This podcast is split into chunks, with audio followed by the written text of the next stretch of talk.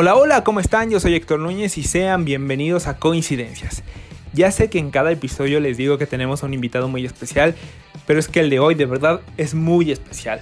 Fue campeón del mundo con Argentina en 1978, fue el mejor futbolista de aquel mundial, además es el máximo referente en la historia del Valencia, equipo de la Liga de España, y actualmente es comentarista de la cadena ESPN y narrador del videojuego de FIFA. Y no solo eso, también tiene una fundación que se dedica a ayudar a los más desprotegidos, y en esta época del COVID no ha sido la excepción. ¿De quién les hablo? De Mario Alberto Kempes. Así que abróchense sus cinturones porque esta historia apenas comienza.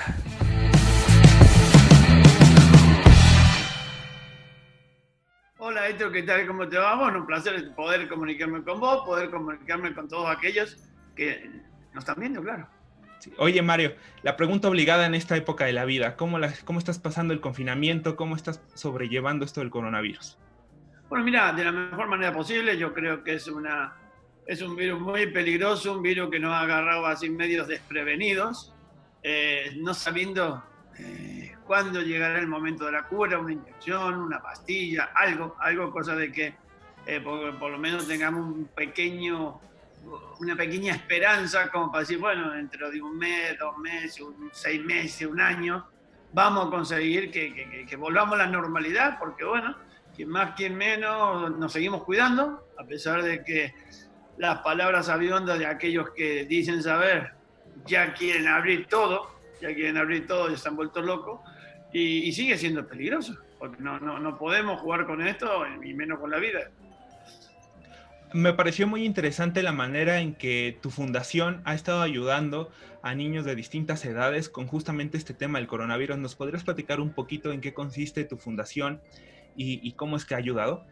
Bueno, mira, Héctor, eh, la, la, la, la, iniciativa de esta fundación, que sigue siendo eh, la que habíamos pensado, lo que pasa es que hemos tenido que pegar un poquito, un volantazo, digamos, era eh, para ayudar a aquellos, a aquellos chicos que económicamente no podían lograr ese objetivo que querían y nosotros lo íbamos a tratar de ayudar de alguna manera. No con dinero, pero sí con, con, con materiales, pasajes, bici, bueno, lo que le hicieran falta. Pero a raíz de este, de este virus, del coronavirus, eh, hemos tenido que desviar un poquito la atención y enfocarnos a la venta de, eh, por ejemplo, mi autobiografía, eh, camisetas, y bueno, camisetas ya no hay más, quedan los libros. Y bueno, y todo lo recaudado va a la ONG, al Mario Kempes Sport Foundation, donde eh, ese dinero recaudado, es que lo estamos haciendo nosotros, no, no, no, no, no vamos pidiendo, digamos así, a, a, a, a, grandes sponsors como para que nos ayuden, sino que pedimos ayuda de a poquito. Y el otro día hicimos la primera entrega, gracias a Dios tuvimos la oportunidad de, acá cerquita de casa, de tener un asilo de ancianos, eh, y a los cuidadores y a todos ellos les hemos llevado mascarillas, hemos llevado guantes, eh, alcohol de gel ese para la limpieza de la higiene. Y bueno, y, eso es lo que hoy estamos haciendo.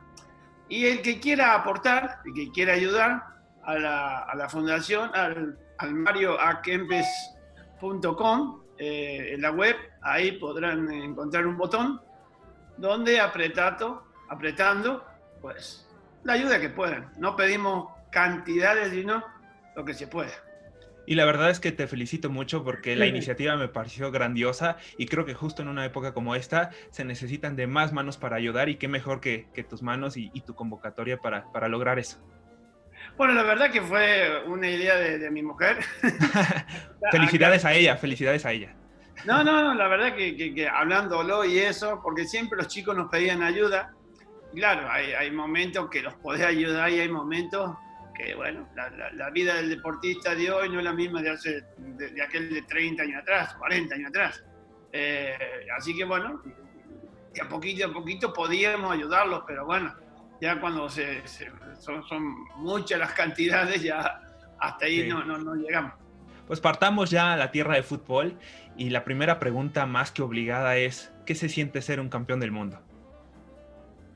Bueno, mira, eh, ser campeón del mundo es, digamos que es lo máximo que puede aspirar un, deportista, un jugador de fútbol. Eh, bueno, está, el ciclismo, quien gana la, carrera de París, bueno, se siente como si hubiera atacado del cielo con las manos. Está, yo qué sé, el básquet, acá la NBA, bueno. Y en el deporte del fútbol, pues es un mundial. Y realmente, eh, fíjate que es una cosa de que cada cuatro años se hace, que son muchísimas las selecciones y muchísimos los jugadores que han podido participar de un mundial y somos muy pocos los que hemos conseguido ganar, eh, por lo menos estar cerca del título o levantar el título. Así que yo soy uno de esos afortunados eh, en un país como Argentina y ganarlo en Argentina con esa responsabilidad futbolística, ¿eh? esa responsabilidad futbolística que es tener a tus espaldas en esos momentos 28 millones de argentinos, 25 millones de argentinos, y claro, eh, y vos sabrás eh, que, en Argentina el fútbol es el máximo esplendor de todo, la máxima competición de todo, y un mundial, pues ya me dirás. Argentina todavía no había conseguido lograr eso, una, estrellita en su camiseta, y nosotros, a base de esfuerzo, bueno, fuerza. Jugar al fútbol para nosotros no era esfuerzo. Era un placer. Más en tu país y con la camiseta argentina, mejor todavía. Y bueno, nosotros lo podemos lograr. Por eso te digo, eso quiere, no quiere decir que vayas a vivir siempre de ese recuerdo. Es algo que, que ha pasado en tu vida. Pero es algo que no te vas a olvidar. Si pudiéramos transportarnos aquel día, aquella tarde en el Monumental, justo a qué momento usted nos llevaría? O sea, ¿cuál es el momento que le viene inmediatamente a la cabeza? Pues el primer momento, el primero, antes de que empezara el partido, cuando salimos por el túnel, la gente. La gente, los papelitos, ese, bueno, el folclore del fútbol argentino, que es eso cuando un equipo de, entra a la cancha y mala selección, que no sé si había 60, 70, 80 mil personas en ese momento en la cancha, pero 25 millones más que estaban, no tiraban papelitos, pero que estaban pendientes de ese partido. Eh, ese es eh, un momento.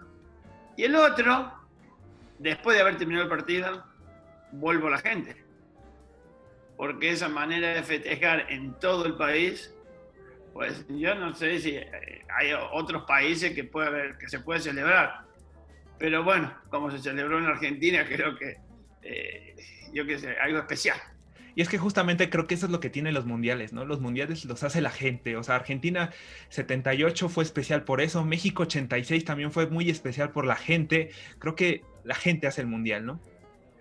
Es realmente así, porque fíjate que para ir a un mundial, asistir a un mundial no es fácil en lo económico. Hay mucha gente que va como para estar en el país que se realiza y a lo mejor no tiene la posibilidad de comprar una entrada por lo cara que es o a lo mejor compras entrada así, yo que sé, voy a comprar una entrada para final, sin saber quién va a llegar a final, y bueno, si sos muy, muy fanático de fútbol, cualquier equipo va bien, pero si te llega a tu país, mejor todavía. Hasta la puedes vender. sí, sí, sí. Pero de cualquier manera, eh, eh, es un sacrificio muy grande para aquellos que, que yo qué sé, a lo mejor los solteros, como quien dice, te podés dormir, yo qué sé, si vas a Río, por ejemplo si vas a así, puedes dormir en la playa. En la época de veranito, que está calentito y eso. Eh, un país donde hace calor, no hay problema, pero si hace frío, es complicado. Pues si sos soltero, no importa. Ahora, si vas con una familia, hierro, tenés hotel, alojamiento, comidas, paseo, pues sí que es un dinerito grande ya.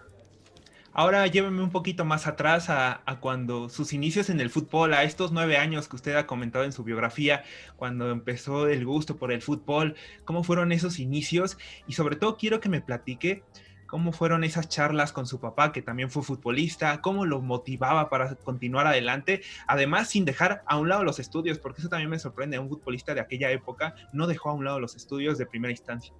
Bueno, mira, eh, el comienzo de todo, yo pienso, de la época nuestra, eh, era el potrero. La cancha, el barrio, la calle.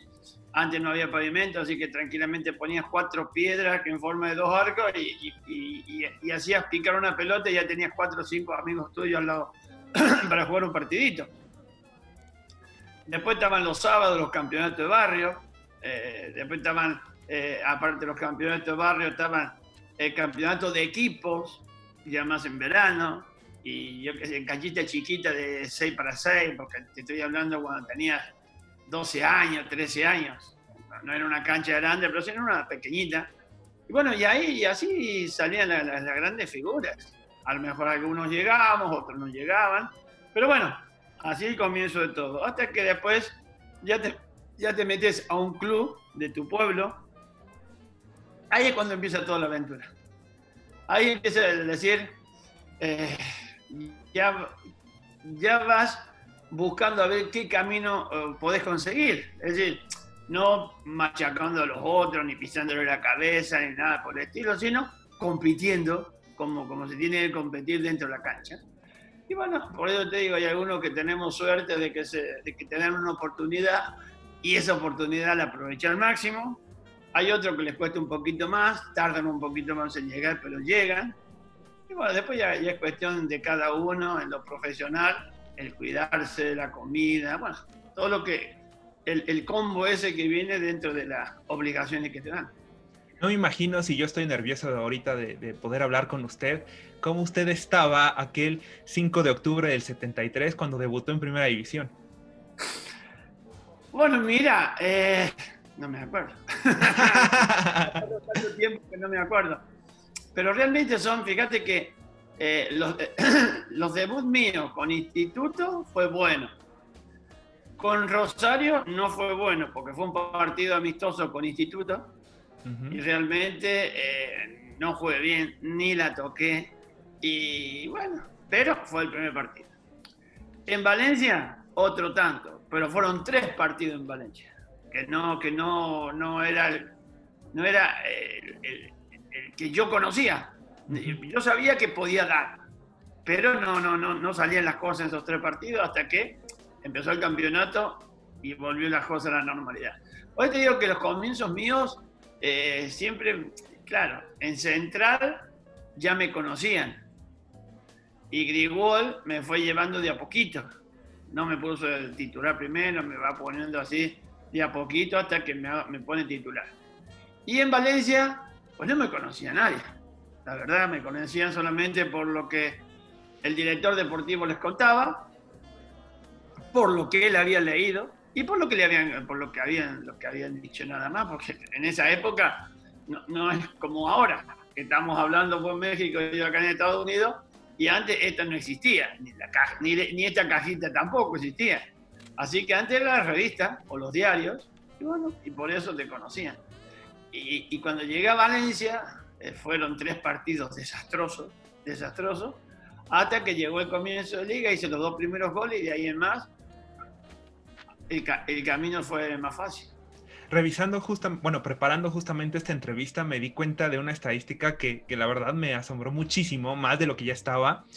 Es que usted anotó goles en los momentos más importantes. Por ejemplo, anotó dos goles en la final de Copa del Mundo, anotó dos goles en la final de la Copa del Rey contra el Real Madrid, anotó un gol en la final del Campeonato Nacional en 1981. Usted Mira, estaba ahí presente siempre. He tenido mucha suerte en ese sentido porque y no es que lo buscara. Yo, yo, soy un goleador atípico porque nunca jugué del 9, prácticamente nunca, porque nunca me gustó jugar y tampoco me ponían. Y, y, y bueno, y, y, sin embargo salía goleador en los equipos que estaba. Es decir, es que a mí me gustaba, me gustaba eh, jugar en toda la cancha, como se dice. Me gustaba colaborar con los compañeros en defensa. Me gustaba tener la pelota porque, yo qué sé, al, al, al ser grandote, a lo mejor la habilidad que pueden tener los más pequeños no la tenía yo dentro del área. Pero la visión y el olor de gol sí que lo tenía. Así que por eso cuando llegaba y las oportunidades las tenía que aprovechar y las aprovechaba. Eh, por ejemplo, de cabeza, no sé, no sé si fueron 10 o 15 goles. Es decir, no hice muchos goles de cabeza en mi vida porque a, pesar de que alto, grandote, no, no, no, no cabeceaba no. Ah, en estos tiempos nos sorprendemos con las remontadas de Liverpool contra el Barcelona o la que tuvo el Liverpool en el 2005, pero justamente pocos recuerdan aquella remontada de, del Valencia contra el Barcelona en aquella Copa del Rey. Fíjate que siempre y cada vez que me hacen la pregunta es la misma, que, la misma respuesta. Es que el Valencia se ha destacado más por ser un equipo copero que liguero. Así es. No, el Valencia no tiene muchas ligas pero Copa sí que tiene, tiene algunas más. Por eso yo creo que eh, las oportunidades que se presenten para, para, hacer ruido, el Valencia está en Copa, es mucho más fácil. Que, no sé si será más fácil o está, eh, o, da la casualidad eso de que, de que el Valencia gana, pero las tres copas que gané yo, en, es decir, las tres competiciones que gané en el Valencia fueron tres copas. ¿Qué siente Mario Alberto Kempes cuando chavitos de, de 9, 10 años le dicen, yo a usted lo conozco porque narra mi videojuego favorito? Ah, lo que pasa es que a lo mejor te conocen por foto, pero en la vida te han visto jugar. Ni sé si te van a ver a, hacer un gol eh, de los goles de los mundiales, pero hay muchos que me conocen por la voz. Por la voz, por la voz me reconocen muchísimos chicos en Centroamérica cuando van con fuera de juego eh, bueno, eh, mira Mario, mira, yo tengo 10 años, 11 años, 15 años y realmente te conozco por la voz. Yo nunca te he visto jugar eh, y por favor no me trates mal. yo no tengo la culpa, si vos no jugás bien yo te trato mal. ¿Cómo, ¿Cómo, fue esa experiencia de, del FIFA? Porque sin duda creo que es narrar distinto, ¿no? A un partido de la vida real. Así como, como estoy hablando con vos, en vez de estar tu figura, tenemos una, una guía, una guía de lo que tenemos que decir.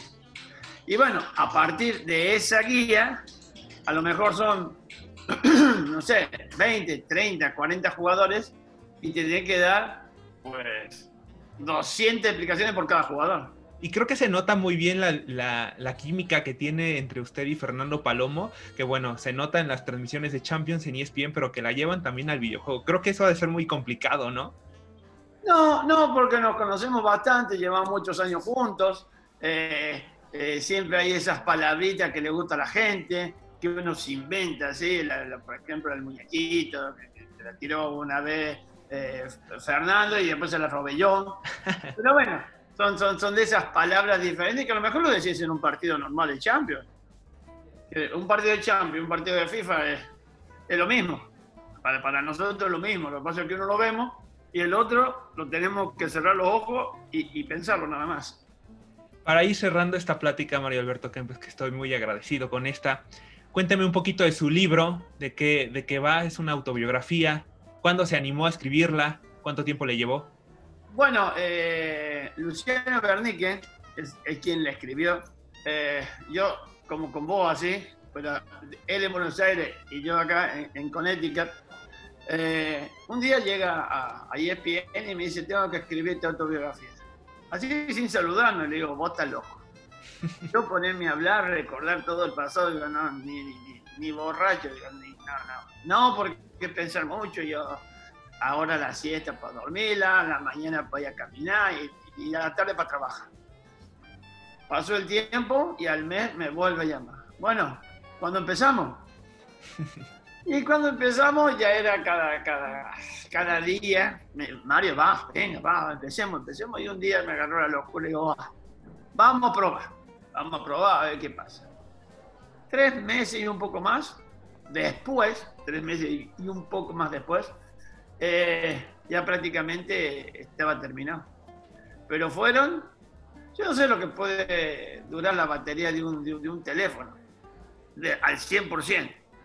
Bueno, eso es lo que duraban las charlas nuestras. No sé si eran tres horas, tres horas y chirola.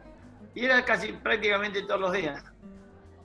Y le dimos entre lo que yo mucho me acordaba, lo que él, bueno, rebuscó en la, en las páginas amarillas de las revistas y de todos lados, pues se armó. Y es una autobiografía, la verdad, que está todo. Es lindo porque vos te recordás todo lo, desde pequeño, como se dice, y a, buscar fotos y, remover en el baúl de los recuerdos todas aquellas cosas que la tenías, sabía que estaban, pero tenías que rebuscarlo para, para ver si no te equivocabas en decir lo que estabas diciendo. Y realmente fue muy, muy lindo, muy lindo, no fue estresante ni mucho menos. No nos pusimos una fecha para terminar y largar el libro. Es decir, lo hicimos con toda la tranquilidad y sabiendo que iba a salir y tenía que salir bien. Y yo creo que se, que se logró. ¿Qué cree usted que le faltó a la selección de Argentina 1990 y a la del 2014 para poder, ese, para poder dar ese paso que tanto la selección de usted del 78 como la del 86 dieron? Bueno, fíjate que la de, la de Brasil, donde Argentina yo creo que jugó el mejor partido de campeonato contra Alemania, eh, no tuvo suerte. No tuvo suerte porque Alemania tuvo una sola oportunidad de gol y la metió. Y Argentina, digamos que tuvo dos muy claritas, muy, una de Messi y la otra de Palacio, y sin embargo no pudo ser.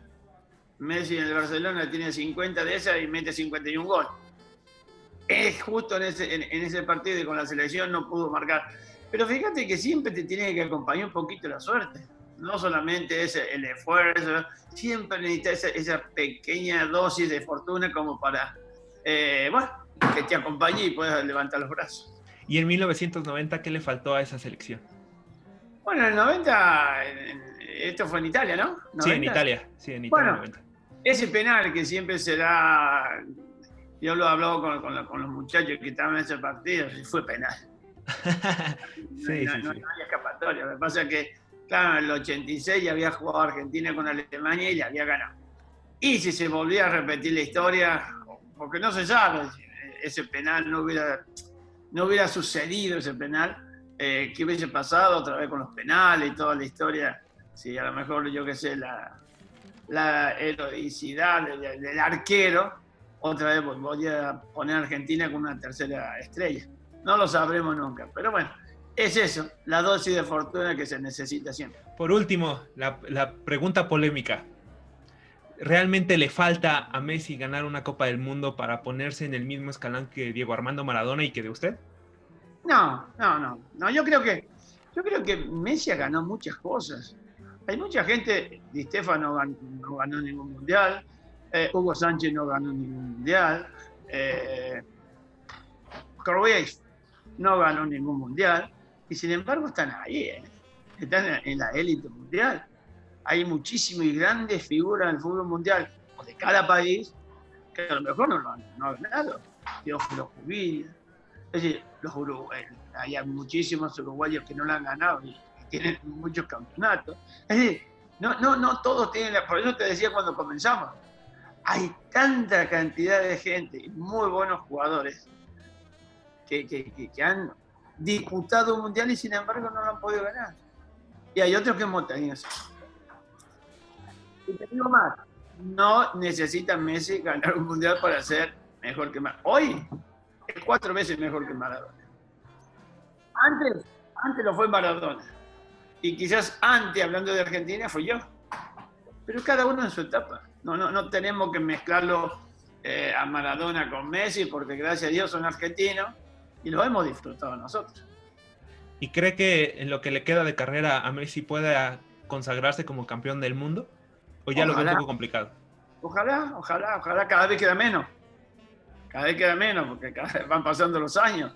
Pero bueno, ahora de momento tiene Qatar. Siempre y cuando Argentina clasifique, claro está. Y además qué bien le caería a Argentina, ¿no? Tener una tercera estrellita en el escudo. Tercera sería buenísima.